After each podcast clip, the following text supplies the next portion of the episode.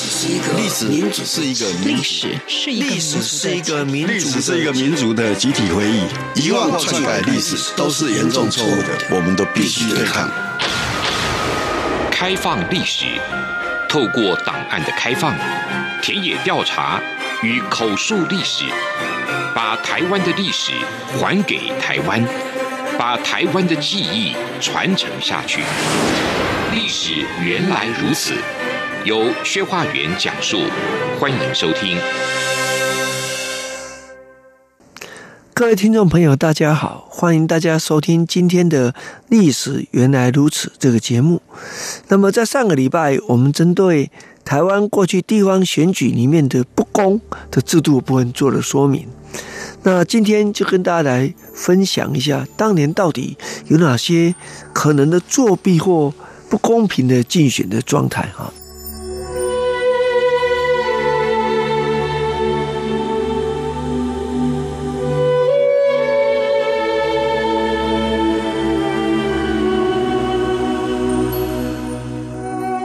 我们先回到上个礼拜，我们讲到，呃，所谓呃公教人员，实际上是军公教的这个动员的系统啊。那动员的系统里面，呃，如果你你给他，比如说呃指派他投给谁，然后给他放假等等，这本来就是属于不公平的一环，但还难谓之为舞弊的，不公对，但是你不能说，哎，有没有？明显的弊案啊，这是不公平的，制度上有严重的问题。但是呢，透过那个系统，我们就发现，因为透过老师在学校跟学生动员，结果在我们以当年的地方选举来讲哈，在一九五七年的选举，我们就发现有一些爸爸妈妈，特别是阿公阿嬷，年纪很大，未必识字，就小孩子带着他进来，然后小孩子帮阿公阿嬷。所以就有一个投票所，开出了一千多张选票在台北市。那老市长高玉树呢，得票零啊，这个是非常难得的，因为不在建村呢 啊，建村是另外一件事情，刚才建村是属于另外一种动员的方式啊。我是想说这一点，希望大家能够了解啊。如果你们不了解建村怎么动员，我要跟各位解释一下呃。我我实在不应该这样说，就是当年我自己当兵的时候，那我们的建村就算是我的黄区的范围啊，啊，黄区的范围，所以我们就三不五时就要去加大，这边走动走动，然后到了选举前，大家跟他加紧跟建村做紧密的结合啊，这是一种情形。那么选票的配票也也是很重要的啊，呃，特别在一些金建村比较集中的地方，那么。常是关键性的所在啊。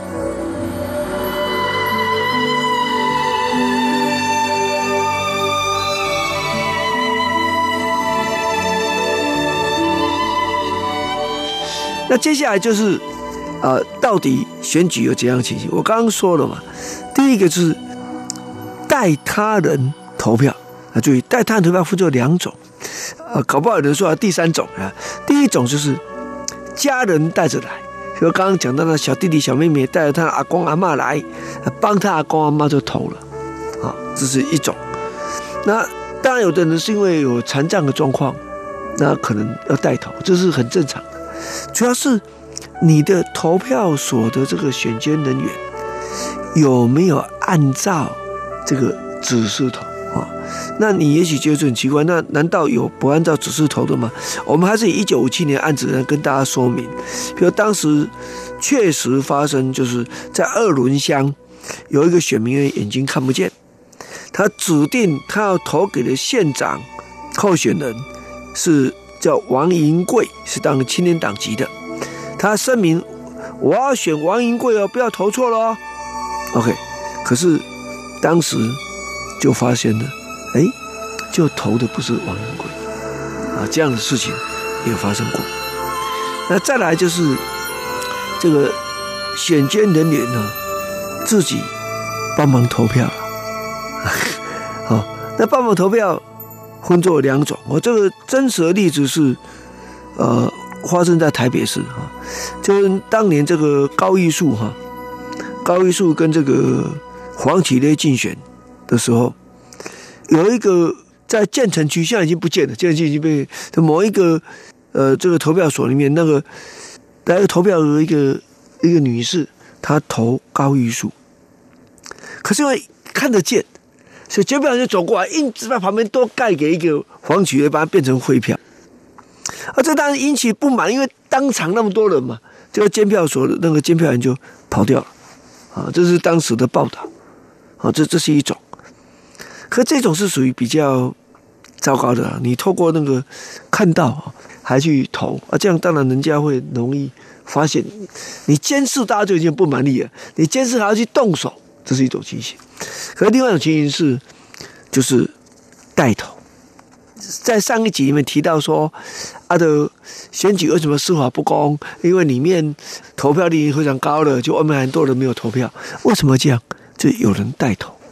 呃，根据我们有做一些口述历史，有访问到，这场发生就是在中午休息时间是一种，刚开始是一种，啊，这个时候都是比较好的时段啊，这是比较常见的一件一件事情。那这种情形。自然是属于违法的状况。我们上一集讲到这个选监委，只要选监委有不同党派、不同候选人当真能进来，他彼此会制衡，因为他保护自己的支持者嘛，对不对？可是因为当不是这样，基本上选监委员是同时性很高的时候，那这个时候，这当然就很容易发生选举的的问题嘛。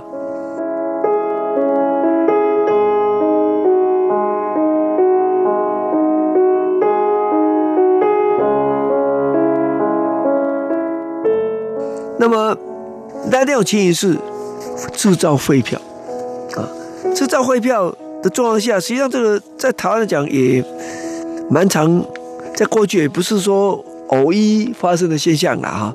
所以制造废票怎样呢？就是他可能在手里面抹了那个印泥，他看到这个不对的时候，他就用手弄下去啊，有那印泥。他的选举是纵使知道投给谁，但只要没投好或者污染，那个选票是就无效了。所以就制造大量的废票。譬如说，呃，一样在我们讲这个一九五七年的选举里面，在台北市某个选举区里面有七十六张废票，其中明显看到七十五票是投给高玉树的，啊，这样这样这样来处理。所以当年。汇票八千多票，那足以翻盘了。呃，差不多都是高玉树的的票吧。啊，这是一种情形哈。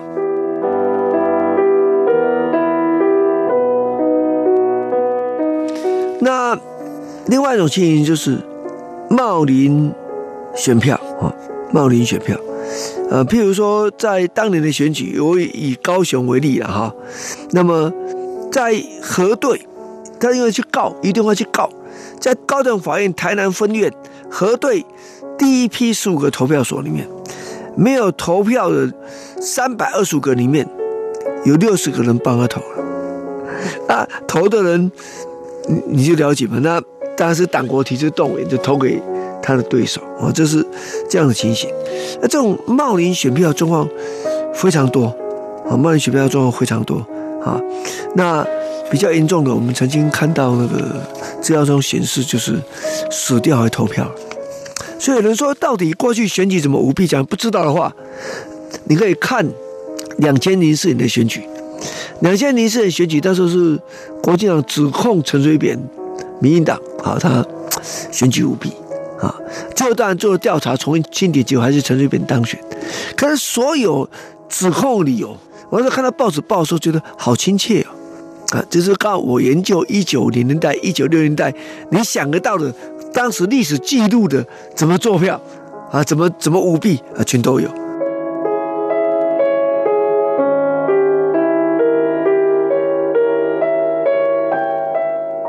那其中我们可以继续跟大家分享，譬如说，呃，在呃一九六零年选举，这一九六零年选举，那当然在桃园县的选举里面，啊，就。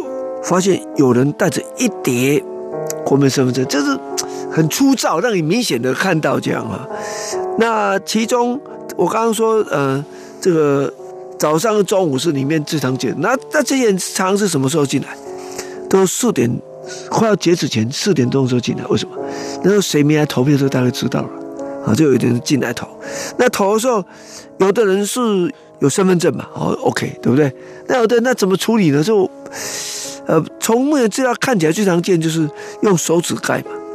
那现在手指盖，如果仔细看也是可以查得出来是有问题的。不过就是没有办法啊，我们了解这种事情。那再来就是会不会换票啊？什么叫换票？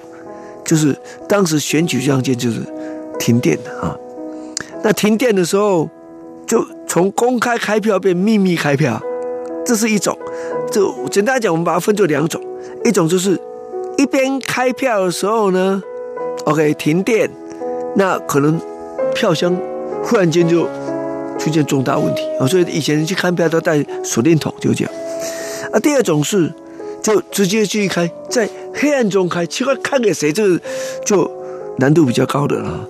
而且而且那停电的状况很奇怪，譬如说，呃，以一九六零年而言，那台中县竞争就沿着海线，从六点开始停，停到开票完之后十二点那个电才来，这也比较不容易的啊，这这是一件事情。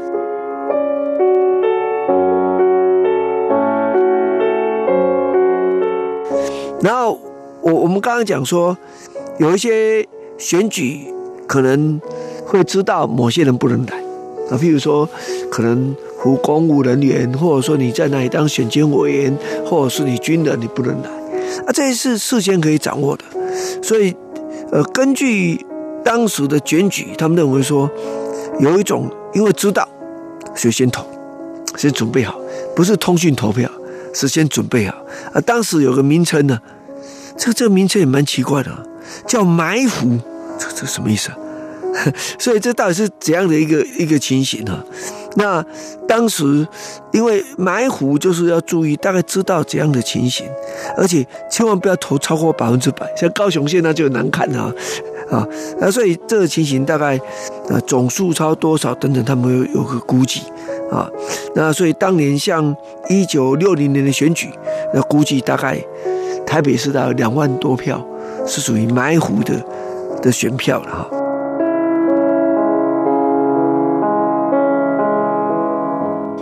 那再来，我们刚才讲的拿身份证啊、冒领啊、制造汇票，对不对？还有最厉害就是唱错票，明明是 A 唱作 B。所以后来就常做的事情就是，呃，开票的时候把票亮开。台湾现在选举是已经进步到一定亮开，大家看到选票是谁啊？但这不是每个地方都讲，这大部分地方已经名字已开啊。你不是说你要怎么做就可以的啊？这唱错票是一种情形啊。那这样的状况之下，到底多严重啊？那实际上，整个来讲，因为都是属于这一种，所以最后一种是什么呢？是汇票唱成有效票。那刚刚已经讲过了嘛，连不是投给他都可以投给他，何况呃汇票当然也可以念的啊。所以在以前台湾的选举，常要求验票，那多少政府都不大愿意，所以很难的。啊这这个验票的，到到一九九零年代以后，我们就说现在越来越进步，差多少以内。就自动验票，啊，因为可能有一些误差难免啊。但是在过去这样是很困难的，所以我想，呃，透过这一集还有上一集，各位应该对台湾的选举有所认识哈。当然很遗憾，这是不公平啊，甚至舞弊的选举。但是有这些选举的经验，对后来台湾的民主发展还是产生了啊正面推动的作用了哈。啊，我想的是选举这件事情，讲的不是做票，这做票和选举是不对的，很遗憾啊。